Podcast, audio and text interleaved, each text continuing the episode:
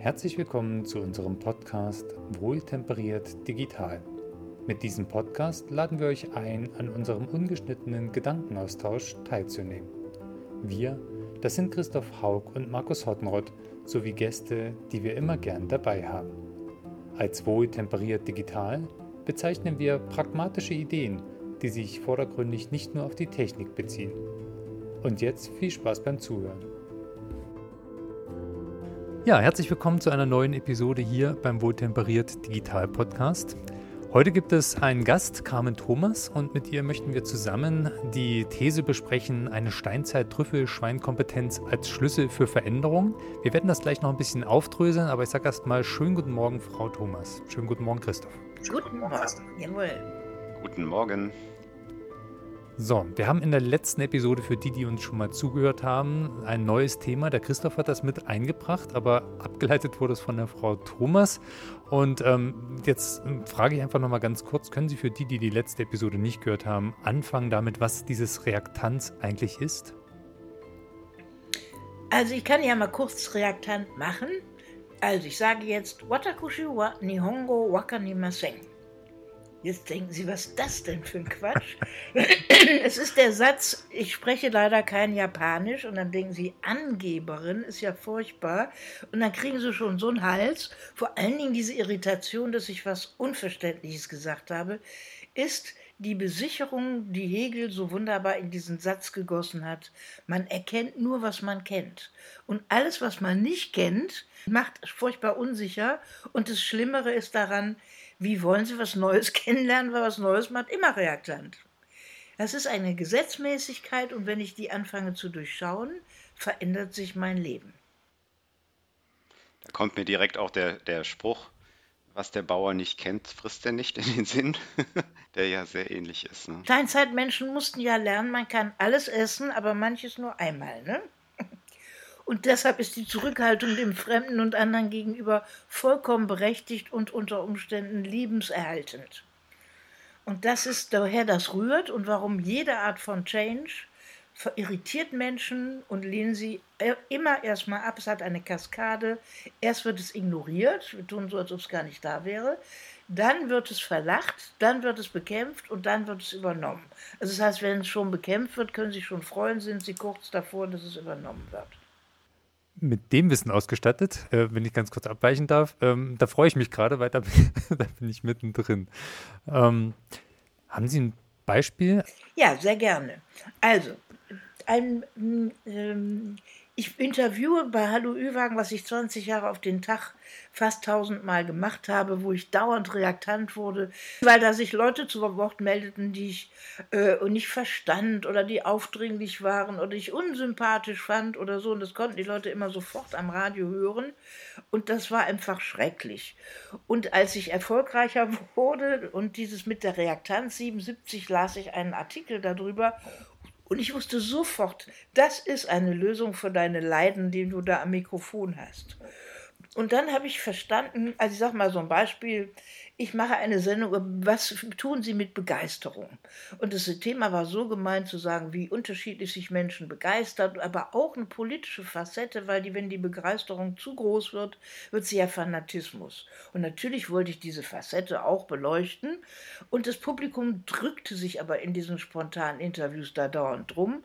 Und dann holte ich so einen einfachen älteren Mann, ich dachte, der hat die Nazi-Zeit noch erlebt, da hat der als Hitlerjunge noch die linke Hand gehoben und, und was die recht, ich weiß es gar nicht. Auf jeden Fall sagt, sag ich, was hat denn Sie, wenn Sie sich zurückerinnern, am allermeisten begeistert? Dann sagt der spontan, mein Badezimmer. Ja, dann habe ich natürlich so geguckt wie Sie gerade. Ich dachte, hat er mich verstanden? Ich will ja eigentlich mit dem über Politik. Dann frage ich, äh, was ist denn mit Ihrem Bades? Ja, sagt er, das ist so schön. Ein weißes Becken, eine weiße Badewanne und ein weißes Klo mit einem schwarzen Deckel. Und dann ich noch vorlaut äh, mit goldenen Hähnen oder wie. Und dann sagt er, nein, nein, es ist ganz einfach. Und dann wusste ich aber Gott sei Dank schon zu dem Zeitpunkt mehr über Reaktanz. Und dann kam plötzlich raus, dass dieser Mann seit 68 Jahren in diesem Haus lebte und bisher, bis vor drei Monaten, immer nur das Klo auf der halben Treppe hatte, wo jeder seine Püpse im Treppenhaus hören konnte, wo er im mhm. Winter anstehen musste unter Umständen in der Kälte, mit diesem Ölputz hässlich, und dass da ein Badezimmer mit Glück der tiefsten Art erfüllt, kriege ich jetzt noch Gänsehaut drüber. Und da hat der Mann der Gruppe, dem Publikum im Grunde mehr beigebracht als alles politische Gefasel. Und das zeigt, mhm. dass in der Reaktanz beachten lernen und dann nicht draufhauen. Früher hätte ich den nur lächerlich gemacht mit irgendeiner pfiffigen Bemerkung, dann wäre der vom Platz gegangen als Dödel. Und diesen Respekt davor bekommen, dass in jeder Äußerung Substanz ist, wenn ich anfange, die Reaktanz als Warnsystem zu verstehen und dann das, was darin kostbar ist, rauszufinden. Und das ist das mit dem Trüffelschwein. Das Trüffelschwein muss ja erst den Dreck an die Seite räumen, aber es hat instinktsicher, weiß es, dahinter ist eine Ressource, dahinter ist das Kostbare. Und genau das können Sie auch machen mit Ihrer Reaktanz, die Sie, wenn Sie sie identifizieren lernen und nicht mehr Opfer davon werden, sondern sie umnutzen können. Ich könnte Ihnen noch ein schönes Umnutzbeispiel erzählen. Soll ich? Mhm. Ja, ja, auf jeden Fall. Danke. Also, die Moderationsakademie hat viele Jahre die Erzieherinnen und Erzieher im Waisenhaus der Stadt Köln äh, gefördert, indem sie denen beigebracht hat, wie gehen Konferenzen kürzer, präziser, genauer und achtsamer und wertschätzender im Miteinander durch eine systematische Methodik. Und dann habe ich das heimlich gefördert, weil ich dachte, wenn die den Kids das dann beibringen, dann könnten die Kids auch lernen, wenn die aus dem Heim rauskommen, dass sie eine Gruppe bilden und damit statt Scheiße zu bauen, was Produktives sich ausdenken könnten, weil sie lernen nämlich Methoden, wie sie in einer Minute Ideen erzeugen, die sofort verwertbar werden, und zwar als Gruppenklugheit und da eine neue Dimension rauszuholen. So, dann habe ich den Kids gezeigt, wie das mit der Minutenmethode geht und habe denen gesagt, sie sollen, also dann habe ich gesagt, wie das denn mit der Übergabe an die Kids wären. Ja, das wüssten noch nicht, wie das ginge. Dann habe ich gesagt, laden Sie mich mal ein, geben Sie mir mal eine Gruppe. Sie gaben mir acht unter zehnjährige, ich sag mal zwei Kaliber, damit Sie wissen, mit wem ich es zu tun hatte. Ein ähm, Neunjähriger, der bis vor einem Jahr, anderthalb Jahre lang seine krebskranke Mutter zu Hause zu Tode gepflegt hatte, bei drei Geschwistern und zwei kleineren davon und einem älteren Bruder, keine Erwachsenen sonst drumherum. Der zweite, ein kleiner Schwarzer aus dem Kongo, der erlebt hatte, wie seine Eltern vor seinen Augen vergewaltigt und erschossen worden waren. Dass so Kinder anders drauf sind, kann man sich ja leicht vorstellen. Ne? Dann habe ich den Kids gesagt, ich bringe euch jetzt eine Methode bei, wie ihr euch als Gruppe immer gegenseitig beraten könnt. Also schreibt doch mal eine Minute auf, was wäre ein Thema, wo ihr gerne den Rat von der Gruppe hättet. Alle eine Minute geschrieben, also die kleinen Kinder in dem Alter schaffen vier Einfälle pro Minute, dann einen Einfall kringeln und auf einen großen Klebezettel schreiben, mir nach vorne geben. Dann habe ich die nach der Sitzordnung geordnet. Bei dem ersten stand Fußballstar werden. Ich sage, wunderbar, eine Minute, was muss ich tun, um Fußballstar zu werden? Alle geschrieben, alle einmal vorgelesen, sehr anstrengend Fußballstar werden und dem schenken. Zweite wollte Sängerin bei Deutschland sucht den Superstar werden, gleicher Vorgang, auch vorgelesen, geschenkt. Dritte hatte Ballerina auf ihrem Pitch stehen und dann steht die auf und kommt nach vorne und sagt, darf ich dir was ins Ohr sagen? Ich sage, klar. Kann man auch was über das Thema Schlagen machen? Boah, sag ich, das ist aber tapfer, dass du dich das jetzt schon traust. Genau dafür ist die Gruppe gut. Schreibt mal oben alle in, den, in die Wolke schlagen und jetzt eine Minute, was fällt euch zu schlagen ein? Der kleine Schwarze ist in der Rotation vorne dran und sagt, ich kann das nicht vorlesen, was ich geschrieben habe. Ich sage, du kannst hier alles vorlesen. Sagt, ich habe aber nur Kakapisse, Kakapisse geschrieben. Ich sage, weißt du was, das finde ich toll, weil Schlagen ist beschissen und man pisst sich vor Angst in die Hose. Schöner und knapper hättest du es gar nicht sagen können. Und dann kommt der zweite, ich mache mal eben das Handy hier aus. Dann kommt der zweite, kommt die, die sitzt daneben ein kleines Mädchen. Von der erfahre ich später, dass die seit zwei Jahren nicht den Mund in der Gruppe aufgemacht hat. Dann sagt die, du, du hast ja vorhin gesagt, wir dürften auch falsche Sachen hinschreiben. Ich habe jetzt mal nur lauter Tiere genommen und von denen nehme ich jetzt mal die Maus, weil so klein fühlt man sich doch, wenn man geschlagen wird und so viel Angst vor dem Sterben hat man. schießen mir noch jetzt die Tränen in die Augen.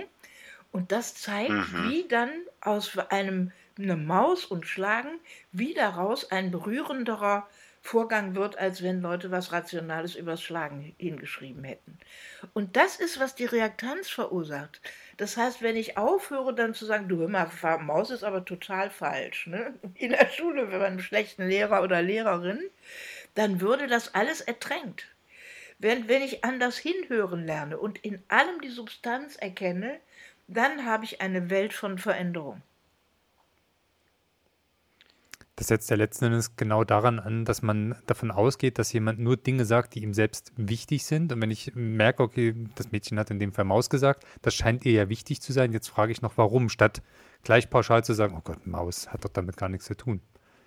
Also ein sehr interessanter Ansatz. Ich glaube, es ist viel vorbewusster, weil die Menschen wissen ja auch über sich selbst. Die weiß jetzt nicht, warum sie das so gemacht hat. Aber wenn ich mit meinen geschliffeneren Ohren da anders hinhöre, und dann kommt die Ermutigung, dass die sich dann sowas traut, so etwas Assoziatives hinzu, hinzuschreiben. Das ist einfach das Brillante. Ich habe einfach ganz oft die Erfahrung gemacht, ähm, diese Minutenmethode können Sie zu jedem Thema dieser Welt einsetzen, mit und ohne Ahnung. Das ist das Wunderbare daran. Also letztens waren drei Banker bei mir zu Gast in der Akademie, die wollten drei neue Bankprodukte ausdenken. Davon habe ich so viel Ahnung wie eine Kuh vom Schlittschuhlaufen, nämlich gar keine. Und dann ist es mir immer ein großes Vergnügen, da mitzustormen. Einfach so zu gucken, was liefert mein Unbewusstes. Ne? Dann sagt der Vorstandsvorsitzende, nachdem ich meins vorgelesen hatte, ja, Frau Thomas, wie wollen wir das denn machen, dass unsere Mitarbeiterinnen und Mitarbeiter so brillante Einfälle haben wie Sie? Weil er das mit seinen wissenden Ohren so missverstanden hatte, wie er es brauchte. Ich hatte keine Ahnung, was ich da geliefert hatte. Verstehen Sie? Und diese unbewussten Sachen, die dabei passieren, oder manchmal gibt es da also Sachen, die sind so unfasslich, dass da so Zufälle bei passieren bei den Einfällen. Da hatte ich einen, der wollte ein Riesenunternehmen kaufen und wollte das besprechen, wie er das am besten macht. Und dann haben wir erstmal eine Minute, was für Ansätze gibt es denn? Eine Minute, ich storm dann mit. Und ich weiß nicht warum, mir fällt Willig ein. Es gibt hier in Nordrhein-Westfalen eine Stadt, die heißt Willig. Und da ist ein Knast, ne? Ich weiß nicht, ob mir das deshalb einfiel, keine Ahnung. Dann sagt der Typ, ja, sagen Sie mal, wie kommen Sie denn auf Willig? Da kenne ich einen Rechtsanwalt, der weiß alles über das Unternehmen und das ist, der ist mir überhaupt nicht eingefallen. Verstehen Sie, es gibt dann, weiß ich nicht, was es ist. Im Unbewussten sind eben Schätze, die es sich zu holen, zu leben, heben lohnt und vor allen Dingen offen dafür zu werden. Nicht direkt sagen, oh, eh so scheiße oder so, sondern einfach so eine Offenheit. Zulassen statt zumachen. Addieren statt konkurrieren. Verwerten statt bewerten. Umnutzen statt runterputzen. Interessiert mich statt kenne ich. A ein Fehler statt O ein Fehler. Kopieren zum Kapieren und dann erst kompostieren beim Komponieren. Die Natur macht ihnen das vor. Das Stinkende im Kompost wird zu duftendem Humus, wenn es mit Wärme und richtig behandelt wird. Und genauso wird alles, was ihnen intellektuell oder in der Beziehung stinkt, zu was Fruchtbarem, wenn sie ihre Haltung verändern können. Und diese sieben Sätze, die ich gerade zitiert habe, die auch die Kapitelüberschriften in meinem Buch sind, die sind sozusagen einer der wichtigsten Schlüssel. Und wenn Sie dann noch die sieben Sätze kennen, wie wenn Sie so einen Hals haben, dass Sie dann nicht direkt so normal hauen, Sie ja direkt mit der Keule da drauf, sondern dass Sie dann eine kultivierte Art haben des Endreaktanzens sozusagen. Ne? Also der Schreiner jammert Ihnen vor, was er, dass er alles richtig gemacht hätte und Sie reklamieren dessen Falschleistung. Dann geht das in ein Hickhack, Hickhack, nein, doch, nein, haben Sie mir nicht und Zeug, ne? Sie beide haben Reaktanzhälse, dass sie nicht mehr durch die Türe passen, weil die Reaktanz schlägt sich ja körperlich im Hals oder am Bauch erstmal nieder bei den meisten Menschen. Statt dass sie sagen, ich habe verstanden. Verstanden heißt nicht einverstanden dann lässt der Typ sofort los und Sie können in einem endreaktanzen Zustand dann mit dem, mit einer Pause dazwischen eine Antwort oder eine Einigung finden, die nicht in diesem reaktanzigen Hickhack stattfindet. Wobei da sagen Sie ja schon was Richtiges mit diesem Verstanden. Das ist ja bei ganz vielen Menschen, wenn ich sage, ich habe Verständnis dafür, heißt das auch nicht, dass ich das gut finde, sondern ich habe nur lediglich verstanden, wie es dazu kommen konnte. Ähm, das wird von vielen Leuten falsch belegt. Ja. Dieses Zitat haben Sie auch in Ihrem Buch, ähm, Frau Thomas. Und ich kannte es vorher, mir hat das äh, auch ein Trainer schon mal gezeigt.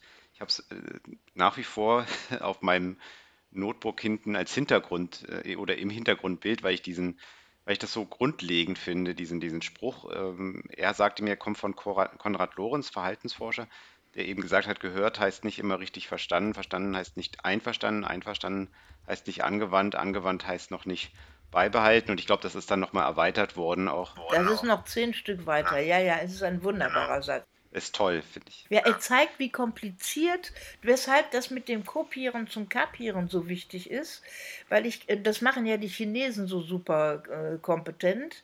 Die sagen ja, wenn sie was Tolles sehen, machen sie das erstmal nach, bis sie es verstanden mhm. haben. Mhm. Ne, dieses Kapieren, was ist dahinter, zum Beispiel das, was ich da entwickelt habe über die Reaktanz, es sieht so, also die Redakteurin von Herrn Lanz, der mich dazu interviewt hat, sagte, ihre Tools sind spektakulär, unspektakulär.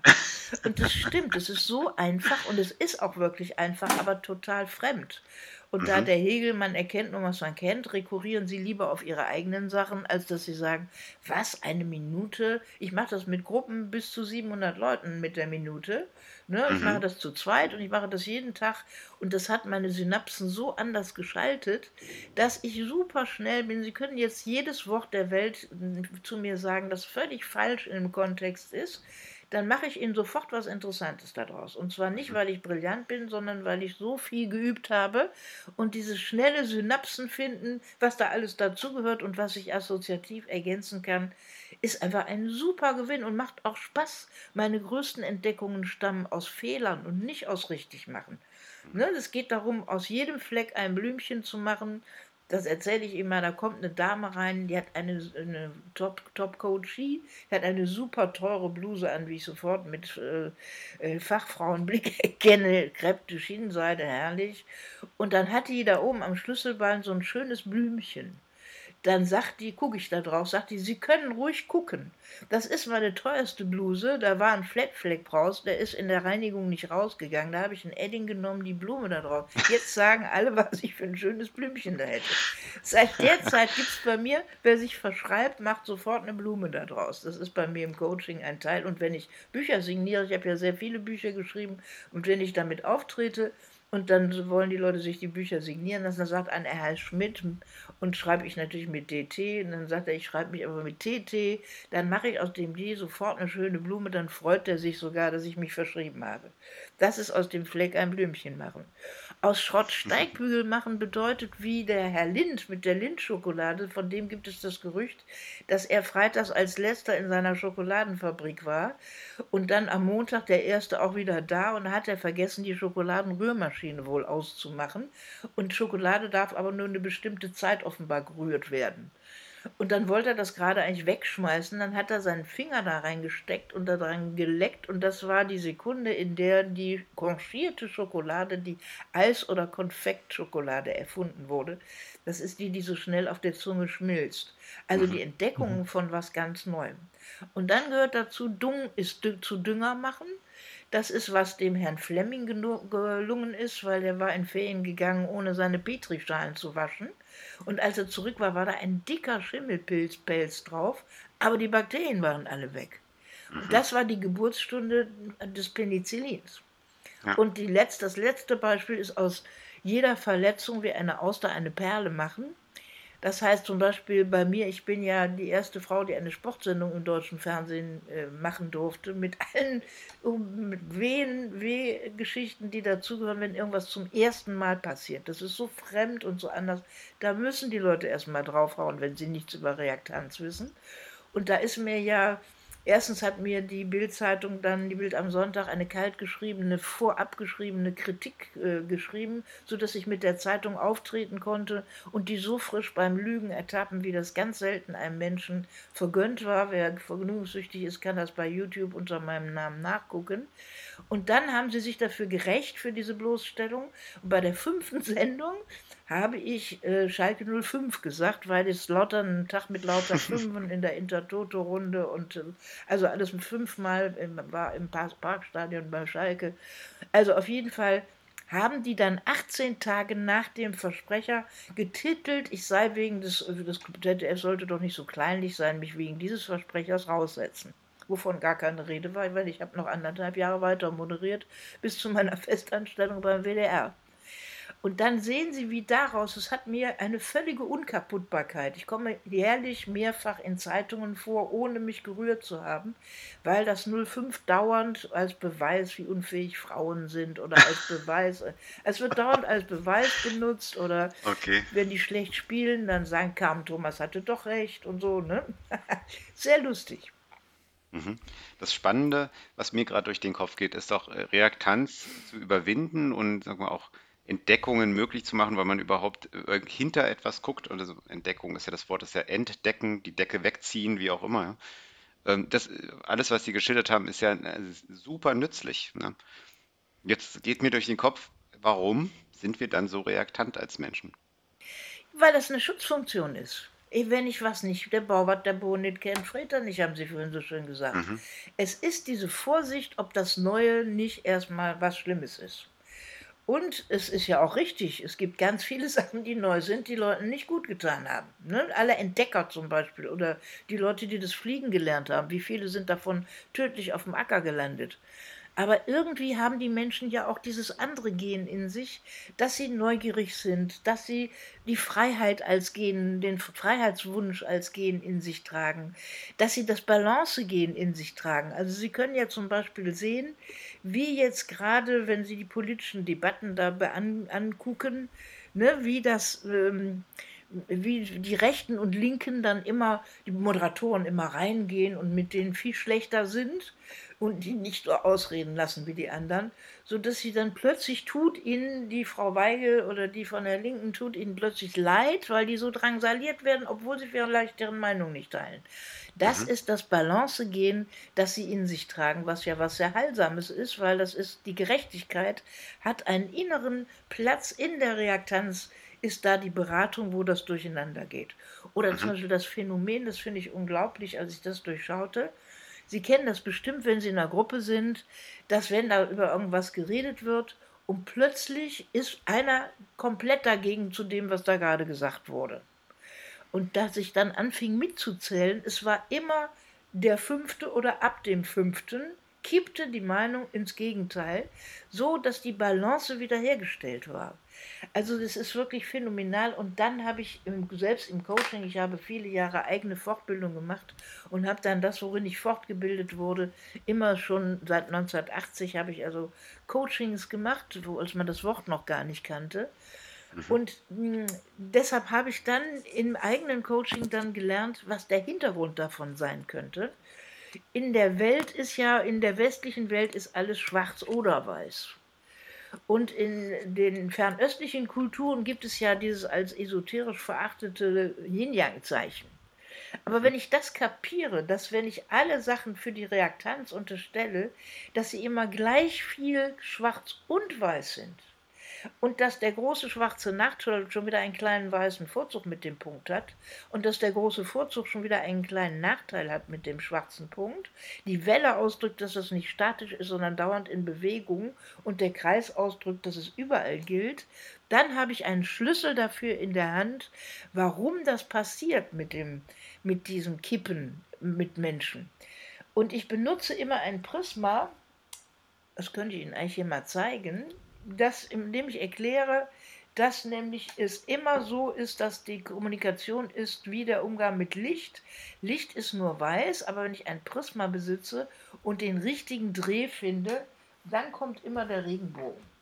Und das macht die Welt von ja. Veränderung aus.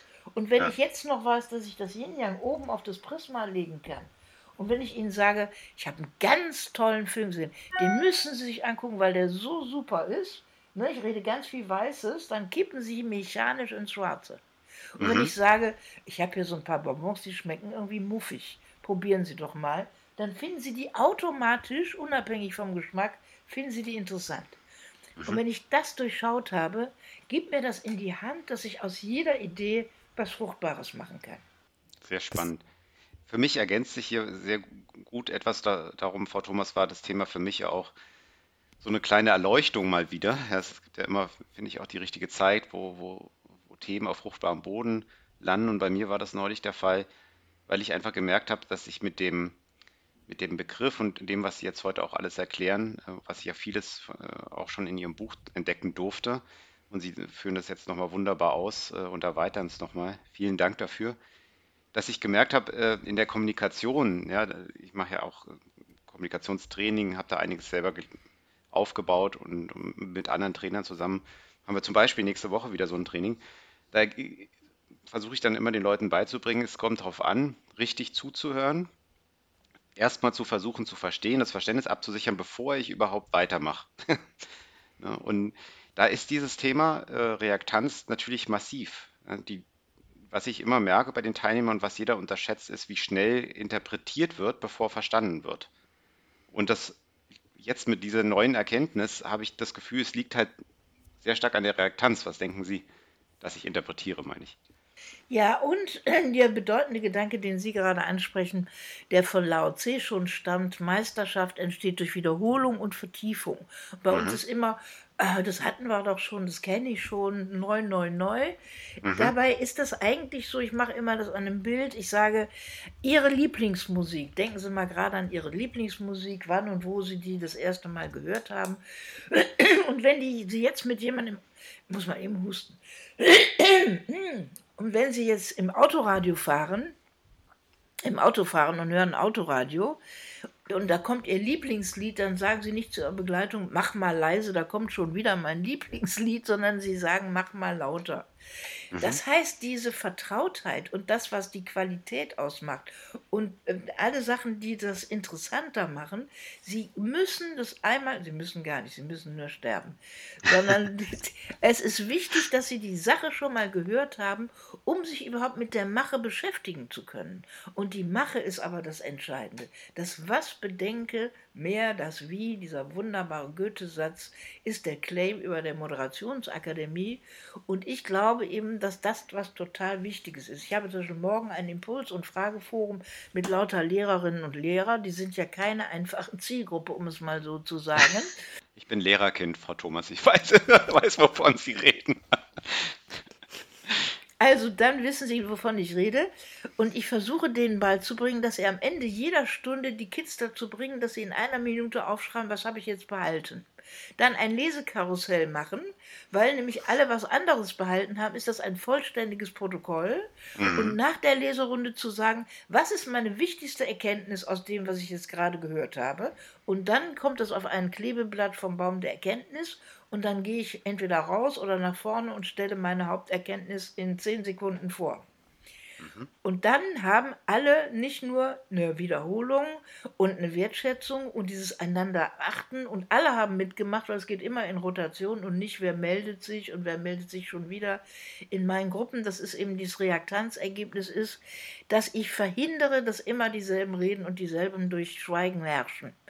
Und deshalb ist das total bedeutend, dass ich Methoden kenne, wie das wie ein Spiel zu organisieren ist, die Kommunikation, damit ich die Gesetzmäßigkeiten in der Kommunikation verändern lerne. Das ist der Hauptkniff an der, an der Angelegenheit. Mhm. Die Mechanik in der Kommunikation so durchschauen wie in der Physik. Also wenn mhm. der Apfel fällt, bin ich auch nicht gram und böse, sondern ich bin froh, dass ich weiß, dass es die Gravitation gibt und dass er im Weltraum schwebt. Ne? Und das Wunderbare ist, wenn ich das mit der Reaktanz so gesetzmäßig durchschaue, dann kann ich eben der Person, die das Gegenteil sagt, die berät mich kostenlos und da bin ich, denke ich nicht, oh, wenn der nicht in der Gruppe gewesen wäre, dann wäre das eine schöne Gruppe gewesen, was ja sonst normalerweise der Fall ist.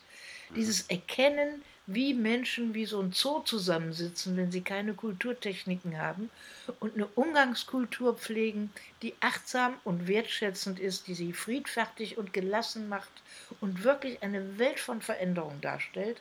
Ich bin der festen Überzeugung, dass wenn alle Menschen was über Reaktanz lernen können, also so wie mich bei mir dieses 1977 dieser Aufsatz mein Leben verändert hat.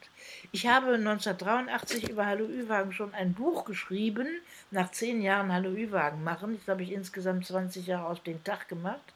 Und dann dachte ich, jetzt gebe ich mal alle Weisheiten weiter. Da gibt es ein ganzes Kapitel über die Reaktanz. Und da mhm. wusste ich noch nicht, dass Herr Steinmetz, ein äh, gehandicapter Mensch, der aus Breslau stammt, in Amerika gelebt hat, das in der Elektrotechnik entwickelt hat. Und ich mhm. wusste auch nicht, dass der Mann, dem ich diese Einsicht verdanke, Jack Bram hieß. Der ist auch schon tot. Und mhm. der hat das in die Sozialpsychologie 1966 überführt. Aber ich wusste sofort, Reaktanz steht da in diesem Buch drin, ohne Ahnung, ist was Hochbedeutendes. Mhm. Und wenn Menschen sich darum kümmern täten, ändert mhm. sich ihr Leben.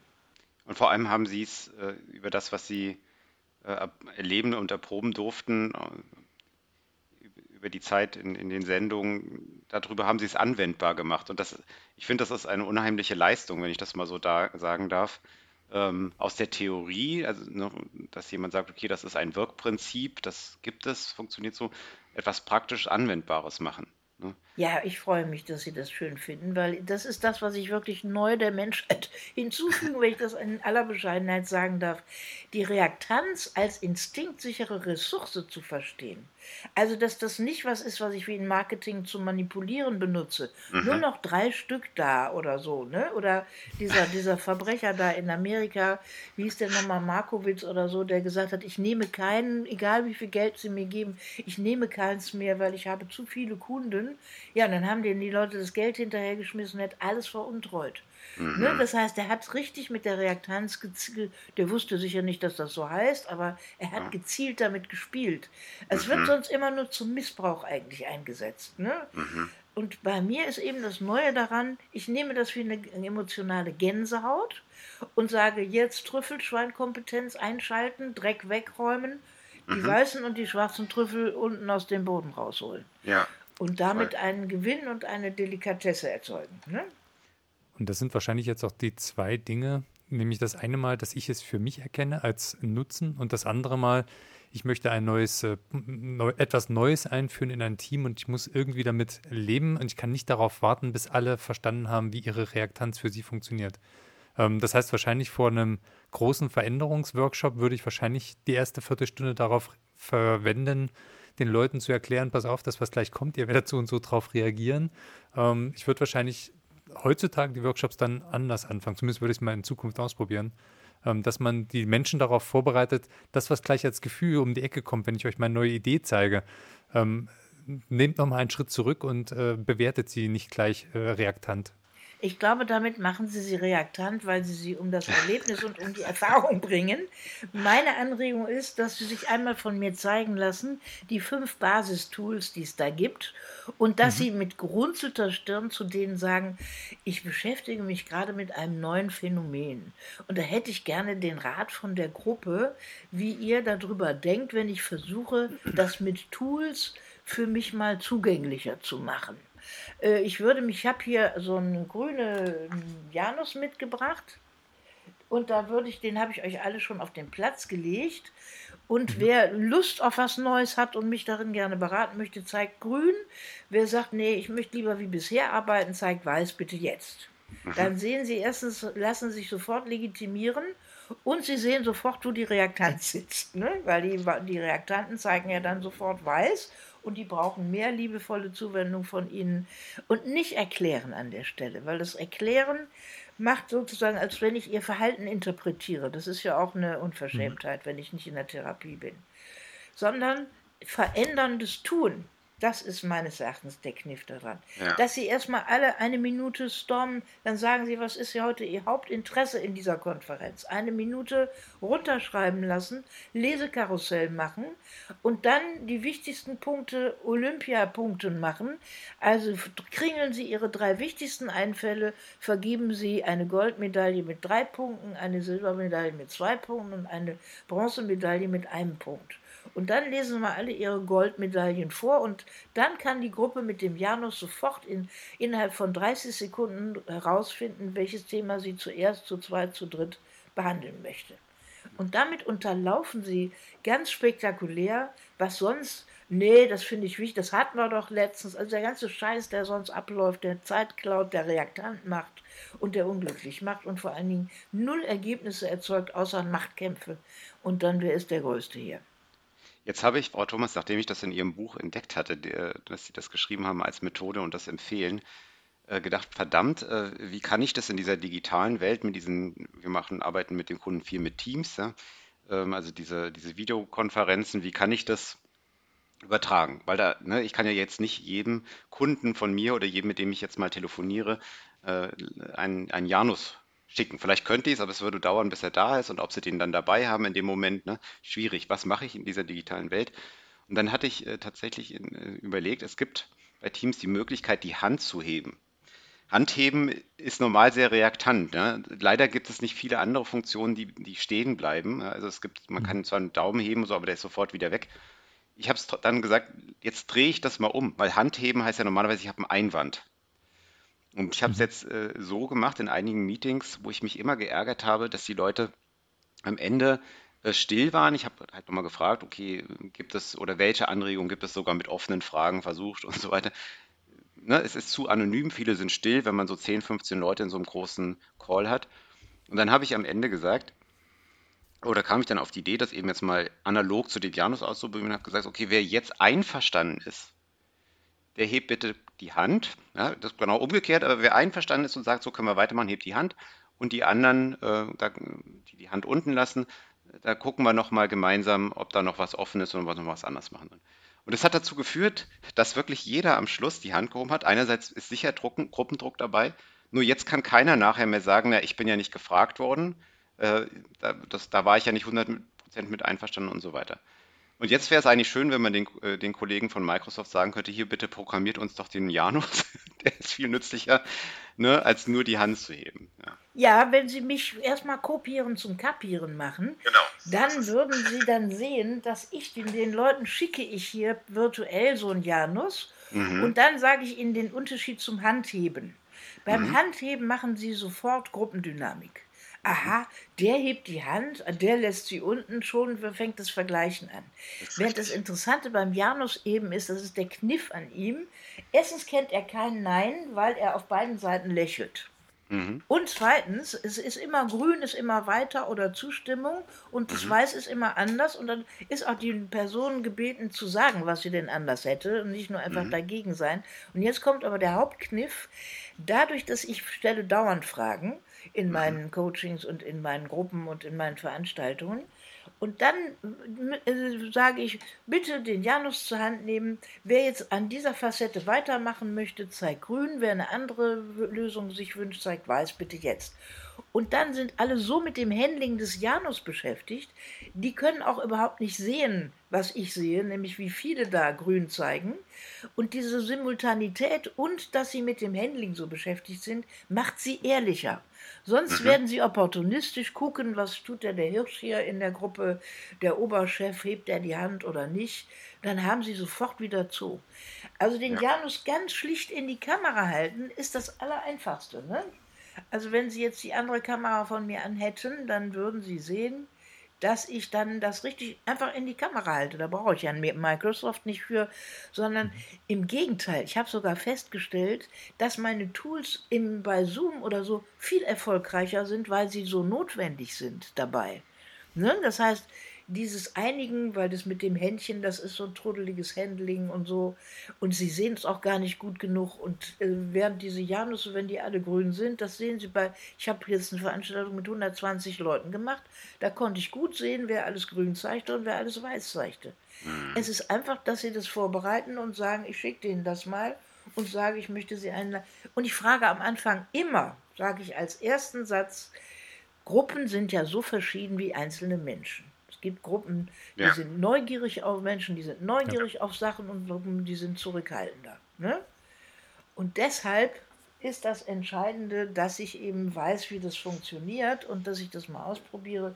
Und wenn ich das dann kann, dann ändert sich alles. Ne? Mhm. Jetzt ist ja dann eigentlich die Frage, Markus, wie, die wir noch Frau Thomas stellen müssen, wie man das lernen kann. Weil offensichtlich, Frau Thomas, Sie haben gerade gesagt, kopieren zum Kapieren ich übersetze es mal für mich. Äh, schön, erster Schritt. Es gibt noch super viel zu entdecken, zu lernen und Sie haben ja Jahre, Jahrzehnte jetzt tatsächlich Zeit gehabt, das zu verfeinern und zu perfektionieren. Wo, wo kann ich das lernen? Also meine Anregung ist, es gibt zwei Typen von Menschen. Es gibt Leute, die lassen sich gerne auch was zeigen die können, ähm, die können einfach zum, die können Einzelcoaching mit mir machen, drei Stunden, dann haben sie schon sehr viel kapiert. Die können mich auch zu einem Impulsvortrag einladen, eine Stunde, erzähle ich ihnen was darüber. Sie merken jetzt, wie viel sie jetzt schon verstanden haben in der Zeit, in denen ich mit ihnen rede und das ist etwas über eine halbe Stunde. Ne? Mhm. Und Sie können allerdings auch eine zertifizierte Fortbildung machen oder auch Impuls- und Frageforen mit sehr großen Gruppen das ist auch noch eine große Chance. Die gehen über zwei bis vier Stunden und haben immer eine Themenzentrierung. Das ist das Entscheidende daran. Und dann merken die Leute, wie eben das so funktioniert wie Fußball lernen oder wie ein Musikinstrument oder im Chorspiel, im Chor singen oder ein äh, oder wie Autofahren. Es ist wie Busfahren lernen. Egal, ob da lärmende Kinder oder Nadelstreifen hinten drin sitzen. Sie können jede Gruppe gezielt auf dem schnellsten und schönsten Weg auf die, an ihr Ziel bringen. Das ist das, was Sie systematisch lernen, wenn Sie das mit der Reaktanz besser durchschauen. Mhm. Und wenn ich mich äh, interessiere für diese Themen, gebe ich dann auf äh, carmenthomas.de, gehe ich auf eine andere Webseite, wo finde ich Nee, machen Sie lieber info.moderationsakademie.de, dann landet das mhm. direkt an der richtigen Stelle. Perfekt, ja. Sehr schön. Sehr, sehr spannend. Ich wünschte irgendwie, wir hätten noch mehr Zeit, Markus, heute. Ja, aber wir haben äh, vom Prinzip her tatsächlich unser, äh, unser Pensum geschafft. Ähm, äh, die die Podcast-Episoden sind ja immer nicht so ewig lang. War auch mal ein Vorsatz von uns. Ähm, Christoph, glaubst du, du kriegst ein, ein, ein schönes Schlusswort zusammen? Das ähm, würde ich viel lieber Frau Thomas überlassen, ehrlich gesagt, heute. Also ich denke, mir hat immer ein Satz sehr geholfen, der heißt, die Grenze ist der Ort der Entwicklung. Und die Reaktanz bringt mich immer jeden Tag mehrfach an eine Grenze und wenn ich das als Entwicklungschance begreife und aufhöre dann sofort impulsiv das Dagegenschild hochzufahren, sondern dann in die Tiefe zu gehen und nachzugraben nach den Trüffeln, dann ändert sich das Leben, weil ich komplett gelassen und erfreut werde und dann was eine tolle Entdeckung mache. Ich habe hier so einen, so einen ganz oll aussehenden Stein, den halte ich immer in die andere Kamera. Und wenn Sie den auf dem Weg liegen sehen, würden Sie sich nie danach bücken. Aber wenn ich diesen Stein aufschlage, dann sehe ich, dass da lauter Kristalle drin sind, obwohl es ihm von außen nicht anzusehen ist. Und so ist das Handling mit der Reaktanz. Es sieht ganz oll aus, so dass ich mich nie bücken würde. Aber wenn ich eine Steinspezialistin werde, dann ahne ich, es ist eine Drude und ich druse und ich kann die aufschlagen und das Kostbare entdecken. Ich lade Sie alle ein, das Kostbare in sich und in anderen auch zu entdecken und den Unterschied zwischen sich professionell werden, selbst professionell werden, Monaktion und mit anderen professionell werden, Koaktion. Das ist die Einladung. Ich danke für das Gespräch. Jetzt habe ich eine Sekunde zu lange gezögert und Sie haben gesagt, was ich sagen wollte. das finde ich sehr gut.